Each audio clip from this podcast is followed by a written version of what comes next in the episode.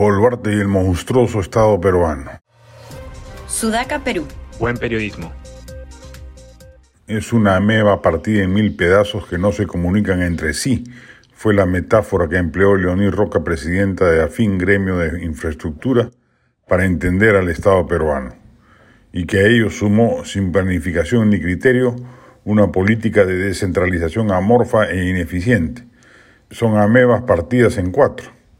Nada o casi nada funciona bien en el Estado peruano y se ha terminado por convertir en una rémora gigantesca para que la inversión, tanto pública como privada, fluya en proporción a los ingresos fiscales o mercados crecientes que el Perú ha logrado activar a punta de crecimiento económico en las últimas décadas.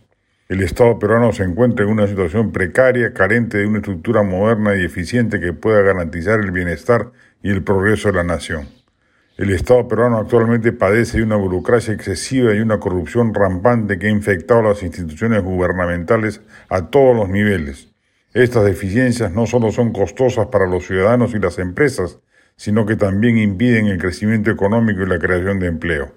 Por ello, es imperativo que se realicen reformas significativas en el Estado peruano para que pueda funcionar como una democracia moderna y efectiva. Estas reformas deberán incluir la reducción de la burocracia, la eliminación de la corrupción y la promoción de la transparencia en todas las áreas del gobierno.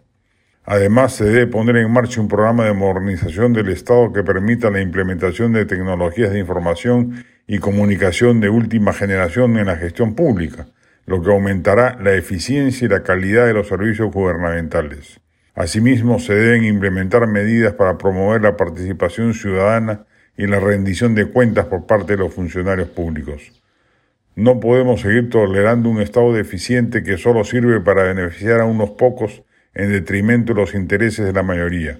La reforma del Estado peruano es esencial para garantizar un futuro próspero y justo para todos los peruanos.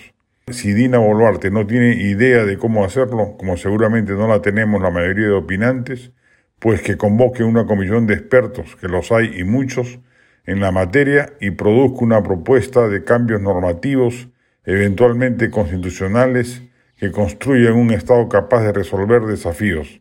Un Estado que hoy no puede siquiera construir un sistema de alcantarillado moderno en las principales ciudades del país.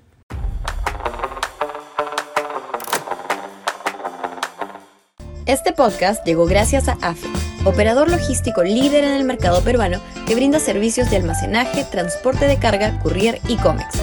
Los puedes ubicar en www.afe.pe.